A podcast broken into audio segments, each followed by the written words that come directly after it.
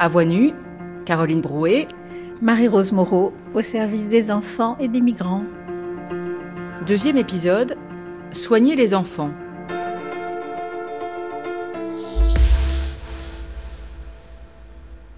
Bonjour Marie-Rose Moreau. Bonjour Caroline Brouet.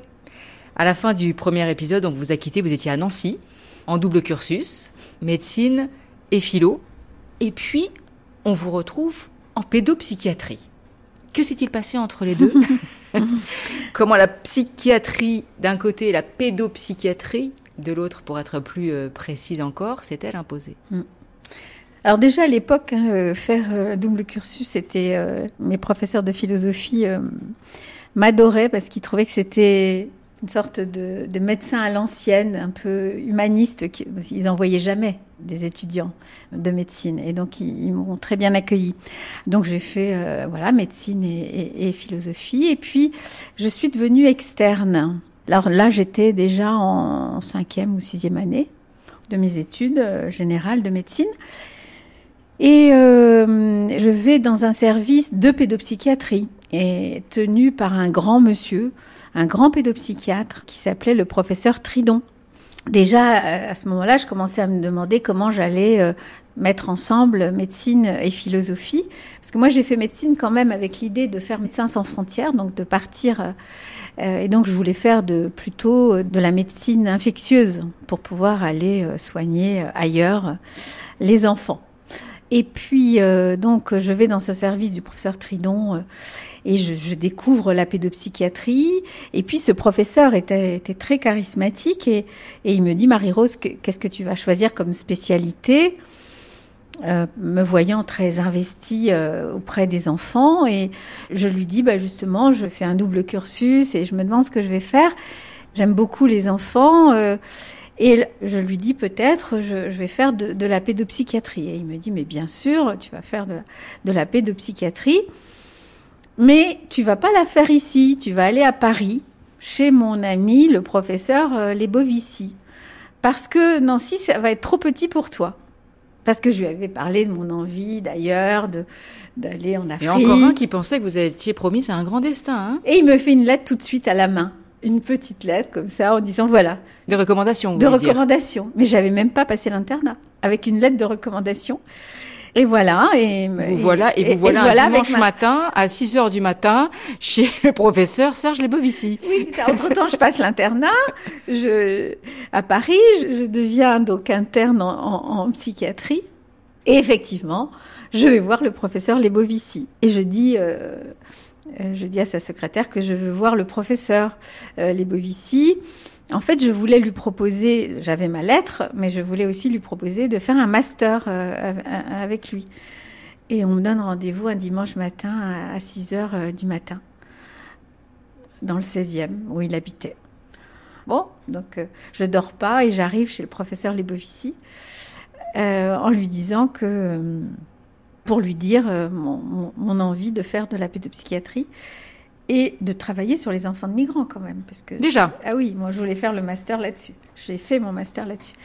Et donc, euh, il m'accueille, euh, habillé, mais avec euh, un, une robe de chambre en tissu, là, comme on mettait au théâtre ce soir.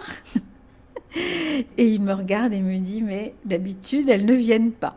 J'imagine que d'habitude, quand il donne rendez-vous à quelqu'un qui ne connaît pas... Surtout une jeune femme Elle ne vient pas. donc déjà, j'étais venue. Et donc, il m'amène dans sa cuisine. Nous prenons un petit déjeuner. Je peux rien avaler tellement je suis impressionnée. Et je dis, il me dit, mais Marie-Rose, vous mangez pas? Ah, je dis, euh, vous savez, je suis très impressionnée par vous. Et, il, me, il se lève, il me dit, euh, mais regardez, je suis plus petit que vous. C'est vrai, il était tout petit sur quel sujet vous voulez travailler, les enfants de migrants. Il n'y a que vous qui pouvez faire ce sujet. Allez vite, allez, allez, rentrez chez vous, commencez à travailler et venez me revoir euh, avec un, sujet écrit. Voilà. C'est commencé comme ça. C'est là que tout a démarré d'une certaine façon. Mais revenons sur lui et sur cette figure parce que c'est une figure euh, importante et d'autant que vous dites que vous étiez très impressionné.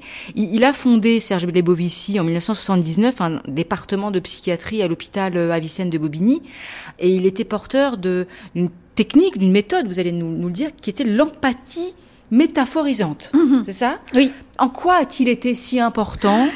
Dans la pédopsychiatrie? Ah non, c'est un, c'est un pionnier. Il a euh, développé, donc il, il, était psychanalyste euh, sur le plan international et pédopsychiatre. Il a, il a été formé à la Salpêtrière, dans la grande école française de l'époque. Là où il a été pionnier, c'est qu'il a inventé une technique de soins pour les bébés. Comment on soigne les bébés sur le plan psychologique? Il l'a fait avec quelques autres, hein, c'est un petit groupe de pionniers, mais c'était révolutionnaire. C'est-à-dire que, bien sûr, il y avait déjà eu quelques discussions, débats. Par exemple, il y a un grand débat entre les Bovici et Dolto sur comment euh, on fait avec des bébés le langage, comment les, qu'est-ce que les bébés comprennent euh, du langage, est-ce qu'ils comprennent le sens? Ou est-ce qu'ils comprennent la matérialité, euh, l'intentionnalité? Mhm. Oui. Et bon, il y avait bien sûr des débats. Mais, et puis il a beaucoup été aux États-Unis, euh, il était très, très ouvert sur les progrès, les, avancées, les inventions d'autres pays, et en particulier des anglo-saxons. Et voilà, il, il a euh, inventé, avec d'autres, mais inventé une technique de soins pour les bébés et leurs parents. Il a mis en place à la fois une technique et un corpus euh, conceptuel. Parce que les psychanalystes et les thérapeutes, ils soignent avec une technique, mais ils s'engagent dans leur technique. Il faut pouvoir mettre des éléments de soi dans la technique. Euh, Lorsqu'on s'occupe d'un enfant ou d'un adulte, on peut facilement s'identifier aux éléments de l'adulte, par exemple, qui souffre, qui est triste. On peut comprendre, même si on souffre pas, mais on peut comprendre comment il fonctionne et s'identifier à un certain nombre d'éléments. Mais au bébé, avec un bébé. Eh oui, Mmh. au bébé. Alors du coup, au bébé, il a développé cette idée que lorsque on arrive soi-même à retrouver des processus de très précoces, c'est-à-dire au fond à retrouver un peu le bébé en soi, hein, c'est comme ça qu'il le disait, et on va pouvoir, lorsqu'on voit un bébé, qu'on le porte, qu'on lui parle, que qu'on le touche, que on l'embrasse. hein, euh, on va, si on, si on est un peu attentif à ce qu'on ressent vis-à-vis de ce bébé, ce bébé, au fond, va nous transmettre, même s'il le fait pas seulement avec le langage, avec sa manière de réagir, de regarder, de pas regarder, de tout d'un coup, ils se, les, bébés se, se, durcissent ou alors au contraire, ils se, laissent tomber, ils ouvrent la bouche pour téter parce que ils ont tout d'un coup le désir qui, qui revient. Puis à d'autres moments, ils sont quasiment anorexiques. On peut donc les bébés, ils disent beaucoup de choses par leur sensorialité. Donc si on observe et si on tient compte de toutes ces interactions avec les bébés, on va développer à ce moment-là l'empathie métaphorisante, c'est-à-dire que il va pouvoir s'identifier à, des choses de ce bébé qui dysfonctionnent, qui, font mal, hein, parce que, mais il va pouvoir l'exprimer le, le, par des images. Euh, je sais pas, je, me souviens avoir fait avec lui euh, une consultation d'un bébé qui venait de naître et qui avait une anorexie précoce. Hein, donc il, il voulait pas téter, il voulait pas boire, il voulait rien. C'était soit on arrivait à, réanimer un peu ce bébé sur le plan psychologique, soit il fallait lui mettre une perfusion parce qu'il allait mourir, quoi. Hein, c'était vraiment. Et je me souviens donc de ce moment où j'ai compris ce que c'était pour lui l'empathie métaphorisante. Les Bovici, il, il a pris ce bébé tout mou, euh, il fallait lui tenir vraiment très bien la tête. Euh, il prend le bébé, il le met sur lui.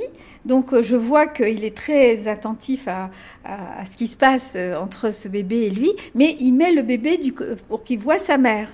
Et sa mère est là, sa mère est, elle est triste, elle se sent très coupable du fait que ce bébé ne, ne veuille pas téter. Euh, elle n'a pas eu de montée de lait. Et mais bon, le bébé pourrait prendre un biberon. Et donc tous ces éléments-là, donc on commence à, il commence à raconter euh, et à demander à la mère euh, qu'est-ce qu'elle elle imagine qui se passe pour ce bébé. Évidemment, il faut s'appuyer aussi sur euh, sur ce que les mères et les pères pensent. Et à ce moment-là, euh, les Bovici dit à sa au bébé, ta mère, elle a vécu des choses tellement difficiles pendant que pendant qu'elle t'attendait que euh, vous avez tous les deux perdu l'envie de vivre. Et, et, il dit ça au bébé. Ça, c'est de l'empathie métaphorisante. C'est-à-dire qu'il a perçu quelque chose, il aurait pu se tromper. En l'occurrence, il ah, ne savait trompé. pas. Non, ah oui, bah non. c'est de l'empathie métaphorisante. C'est-à-dire, c'est juste par ce que je ressens dans les. Ah oui, mais c'est ça, hein. Euh, il faut observer. On observe le bébé, on écoute ce que dit la mère, on regarde comment la mère. Et c'est dans l'échange. C'est-à-dire que ce bébé pouvait pas regarder sa mère. Il pouvait regarder les bovici alors qu'il était tout petit, mais il pouvait pas regarder sa mère. Et sa mère non plus, elle pouvait pas regarder ce bébé. Mais elle était tellement culpabilisée qu'elle pouvait pas non plus dire ce qui, s'est passé. Donc Lebovici, il fait une hypothèse. Il dit Vous avez perdu tous les deux l'envie de vivre. Et là, la mère se met à pleurer, à pleurer, à pleurer. Et le bébé s'affaisse comme ça. Voilà, et la maman raconte pourquoi elle a perdu l'envie de vivre. Euh, choses très difficiles qui sont passées avec le père du bébé. Et donc là, euh, Lebovici va, va, rentrer dans une stratégie de réanimation de ce bébé et de cette mère et de l'interaction entre la mère et, et le bébé. Ça a marché? Ça a marché je très pense bien. que sinon vous ne raconteriez pas comme ça. Bah, en tout cas, c'est là comme ça que j'ai vu. Ouais. C'est très que c'était très efficace. Moi, je l'ai vu, j'ai perçu. Le bébé, tout d'un coup, les Bovici, à un moment, il, il, met le doigt, son doigt, dans la bouche du bébé. Et là, le bébé se met à téter comme ça, comme en tête. Et là, on est tous émerveillés. Ce bébé qui jusque-là refusait même qu'on lui mette le. Et tout d'un coup, il se met à téter. Et là, on comprend tous qu'il s'est passé quelque chose. La maman en premier.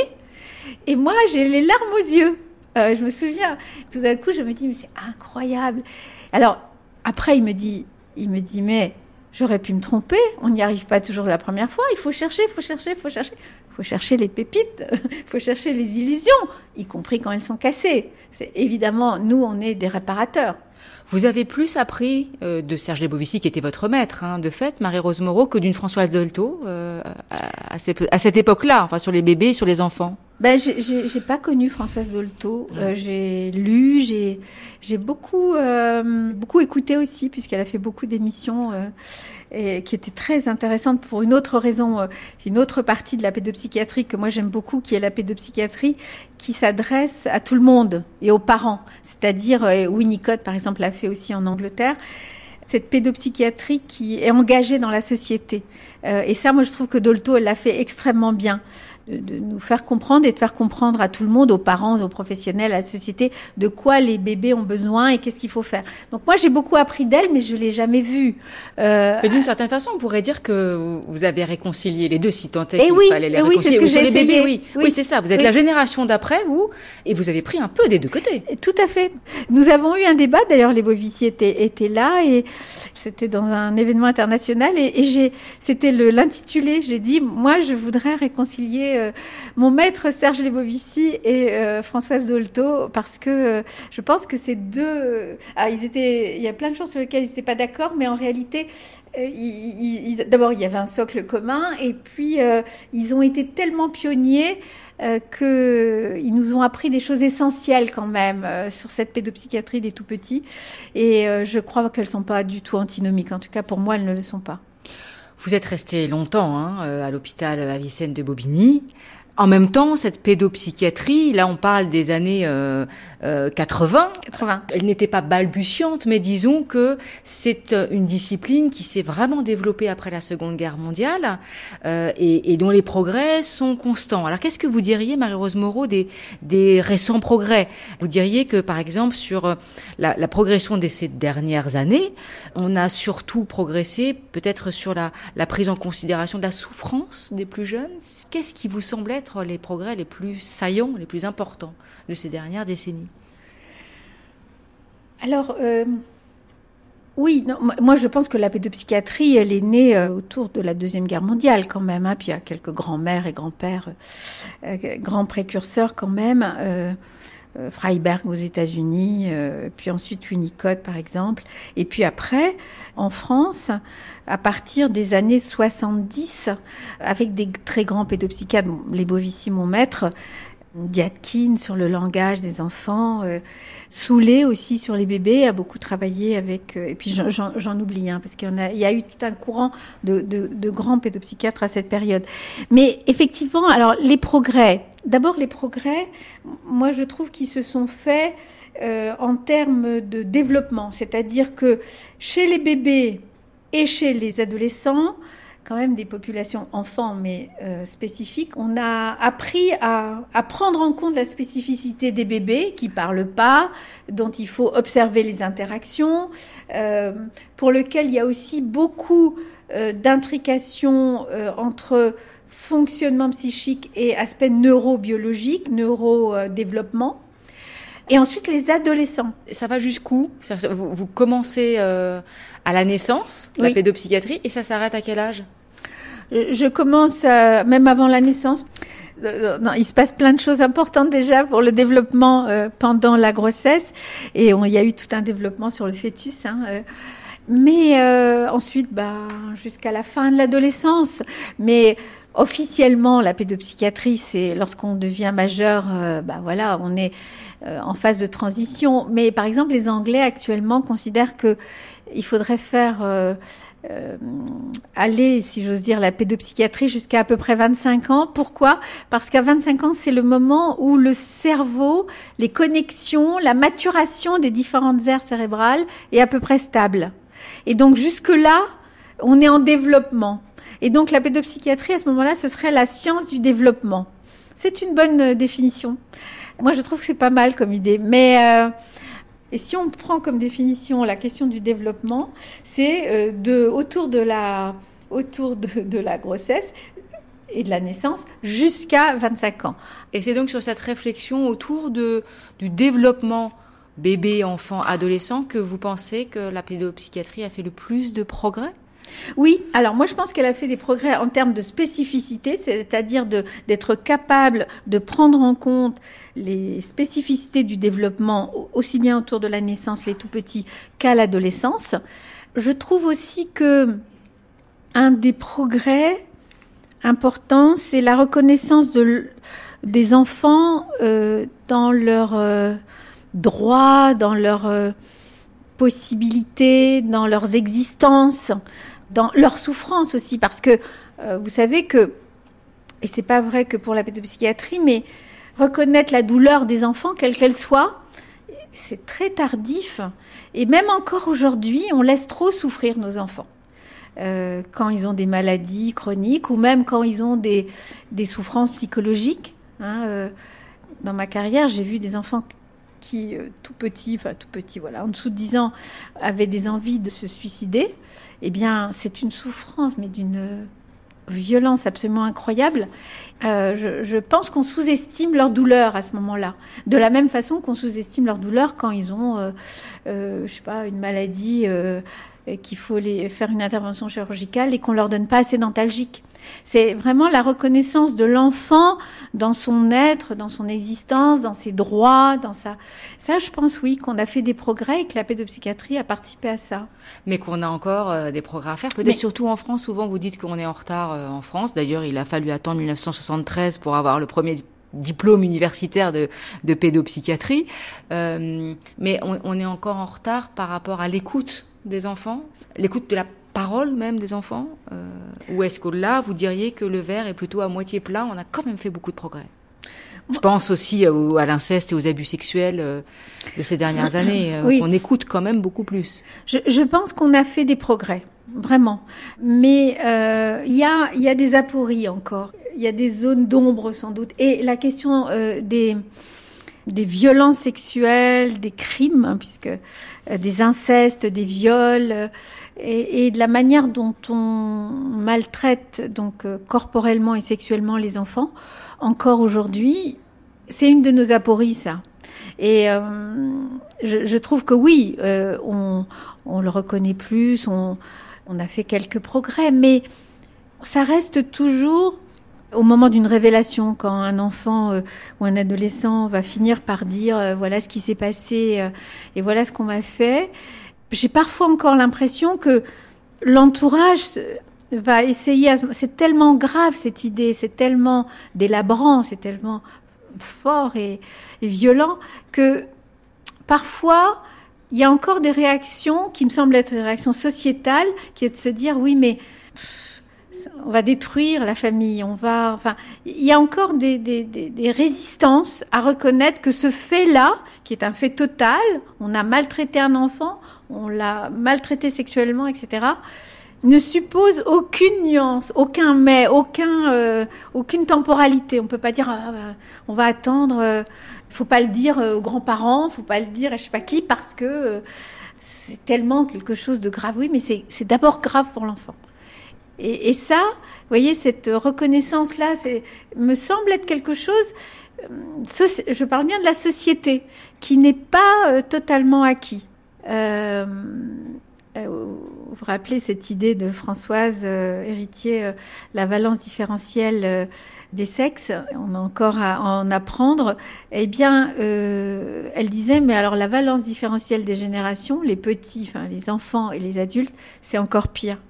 Et, je crois, moi, que c'est encore pire. Et le, le MeToo des enfants, on pourrait dire, il je ne suis pas sûre qu'il ait eu lieu. Il y a eu le MeToo de la société.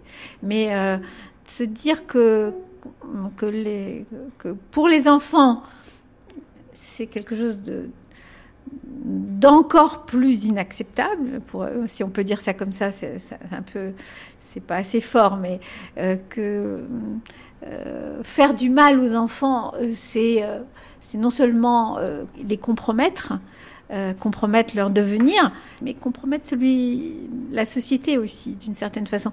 Je cite et je, pense souvent à, aux travaux de, de Marcel Conche, le, philosophe, hein, qui disait que on reconnaît la valeur d'une société à la manière dont elle traite ses enfants. Ça reste vrai. Dans un livre en 2021 avec Odile Amblard, euh, Marie-Rose Moreau, un livre qui s'intitule La parole est aux enfants, vous dites que l'enfant ne pourra se reconstruire qu'avec la parole et que c'est toute la complexité du sujet parce que pour qu'un enfant ou un adolescent hein, parle, il faut qu'il sache que sa parole sera entendue, que sa parole sera reconnue. Or, on n'y est pas complètement. Est-ce que ça veut dire que la parole, c'est l'outil principal du pédopsychiatre? Alors, en dehors de la chimie, par exemple. Oui, oui, oui, bien sûr. Alors, euh, je, oui, et euh, pour moi, la, parole, dans toutes les formes de thérapie qu'elle peut prendre, hein, parce que heureusement, on a plein de, modalités d'utiliser cette parole, mais aussi le corps, où la, parole est le corps, le dessin, le théâtre. Euh, plein, plein. Euh, de moyens d'expression. Euh, pas seulement, de, transformation de, de, la souffrance. Donc oui, la parole est au centre. Et d'ailleurs, euh, lorsque aujourd'hui en pédopsychiatrie, lorsqu'un enfant, par exemple, est, déprimé, on, le premier traitement doit toujours être psychothérapique. Après, on peut éventuellement utiliser euh, un médicament, c'est nécessaire parfois, euh, un antidépresseur ou un neuroleptique dans d'autres indications. Non, non, la chimie est là, et, euh, ou des, dans, certains troubles de l'attention, on va aussi utiliser des médicaments, mais jamais en première intention, parce que c'est des êtres en développement. La règle de l'art, hein, c'est d'abord la psychothérapie et ensuite d'autres, dont la chimiothérapie. Mais effectivement, il y a un paradoxe, c'est que dans certaines situations de trauma fait aux enfants par les adultes, par exemple une maltraitance ou, pas, ou, une violence sexuelle, les enfants perdent la confiance dans la parole des adultes. Ils sont censés me protéger et voilà qu'ils me maltraitent. Voilà qu'ils me, ils me mettent dans des situations d'une violence inouïe. Ils me font faire des choses qui me font du mal, mais en plus que je comprends pas. Et c'est d'ailleurs parfois pour ça qu'ils ne parlent pas à d'autres adultes, parce que c'est peut-être des adultes qui vont pouvoir les aider, les réparer, euh, les, consoler d'abord et les réparer ensuite, les soigner, mais je suis pas sûre parce que j'ai perdu cette confiance fondamentale dans l'adulte et dans sa parole, bien sûr. Il peut ne pas parler, il peut aussi mentir. Ah ben un enfant, ça peut mentir, bien sûr, mais ça, peut mentir sur, euh, d'abord, euh, les enfants dans leur développement, ils peuvent mentir euh, comme ça, presque parfois pour jouer ou pour. Lorsqu'il s'agit de violences qui leur sont faites, ils mentent extrêmement rarement. Je, vais dire un mot après sur la question judiciaire. Et puis, parce que on, on peut souvent pas imaginer les violences euh, des, adultes. Vraiment dans, mon expérience et, dans les études et dans la littérature, cette question de, mentir lorsqu'on a été violenté, c'est pas vraiment un sujet. Mais en plus, nous, on sait, on connaît les symptômes.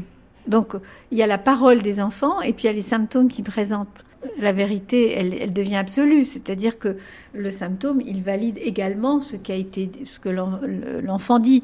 Et donc, euh, cette question ne se, pose pas en clinique. Sur le plan judiciaire, c'est un tout petit peu différent. Euh, on connaît euh, l'affaire d'Outreau notamment. Voilà. Et puis il y a eu d'autres grandes affaires où parfois les enfants ont dit des choses qui ensuite n'ont pas été, euh, sont pas avérées justes. Mais là, ce qu'ils disent, ils, peuvent éventuellement, dans certains cas, euh, surtout si on ne sait pas leur parler, dire des choses soit approximatives, soit fausses, soit, qu'on leur a soufflé de dire, voilà, si tu disais comme ça, euh, ça serait plus clair, ou etc. Donc oui, il peut y avoir des, situations comme ça. Euh, mais encore une fois, parler aux enfants, d'abord ça, ça s'apprend, puisqu'il faut se mettre à hauteur d'enfant. Et hum, leur rapport à, leur expérience, elle est, euh, elle est juste, elle est, elle est vraie, elle est authentique. Ça vous est arrivé de vous être trompé, vous, dans votre pratique, justement? Euh, C'est-à-dire de m'être trompé euh, Sur l'appréciation que vous aviez d'une histoire d'un enfant? Oh, Ça a dû m'arriver. Mais en règle générale, le professionnel de santé sent assez bien les choses, ah, c'est ça? Oui, mais parce que elles sont validées par par les faits, par l'expérience, par les ressentis. Je me souviens d'une adolescente, une jeune adolescente qui euh, c'est pas une histoire très ancienne d'ailleurs, avait un diabète non insulinodépendant et qui euh, non insulinodépendant pardon, et puis qui euh, a fait une tentative de suicide au début de son adolescence, au décours de cette tentative de suicide avec son insuline, elle a dit que elle avait fait ça parce que elle, en avait marre de se soigner. Elle avait l'impression de, ne pas être comme les autres, de, vivre euh, seulement euh, à cause de l'insuline et, que c'était insupportable. Euh, et elle a fait cette tentative de suicide. Bon, on l'a hospitalisée. Et puis elle a, elle a, elle a continué à avoir des, elle a refait des tentatives de suicide avec nous. Sauf que l'insuline, elle, avait plus accès à l'insuline pour se faire ces tentatives de suicide. Donc, Là, je me... et, donc on comprenait pas comment elle faisait, enfin comment elle se retrouvait dans cette situation avec de l'insuline qu'elle n'avait pas, puisque c'est nous qui lui faisions ces injections. Et, je me souviens avoir discuté avec elle et je lui avais dit mais qu'est-ce qui t'arrive, qu'est-ce qui se passe? Et comment tu trouves cette insuline? Et, bon, elle m'avait dit que voilà que, que non. Euh, c'était pas avec l'insuline, que non, euh, euh, elle avait plus envie de mourir et qu'elle comprenait pas ce qui lui arrivait. Et bon, elle m'a menti surtout sur sa détermination à mourir. Euh, elle m'a menti sur le fait qu'elle avait de l'insuline. Et donc, et voilà. Et, j'avais, j'avais, j'avais dit à mon équipe, là, je peux, je suis absolument certaine qu'elle me ment pas. et, puis, euh, deux heures plus tard, euh, on a retrouvé où elle, où elle cachait son insuline euh, dans le doudou qu'elle avait sur son lit. Et donc, je suis montée la voir de nouveau. Je dis, et puis tu m'as menti, et tu m'as menti. C'est dur, non Moi qui cherchais l'envie de te redonner, l'envie de vivre ça, et tu m'as menti. Et elle m'a dit, c'était pour voir ce que jusqu'où vous alliez avoir confiance en moi. J'ai dit ok, je suis d'accord. T'as bien fait de chercher. À votre tour d'encourager. Merci Marie-Rose Moreau. On se retrouve pour l'épisode 3, Enfant d'ici, venu d'ailleurs. À demain. À demain. C'était À Voix Nue, chargé de programme Daphné Abgral, prise de son Laurent César et Jeffrey Marianne. Réalisation Manouchak Fachaï. Une série de Caroline Brouet disponible sur le site de France Culture et l'application Radio France.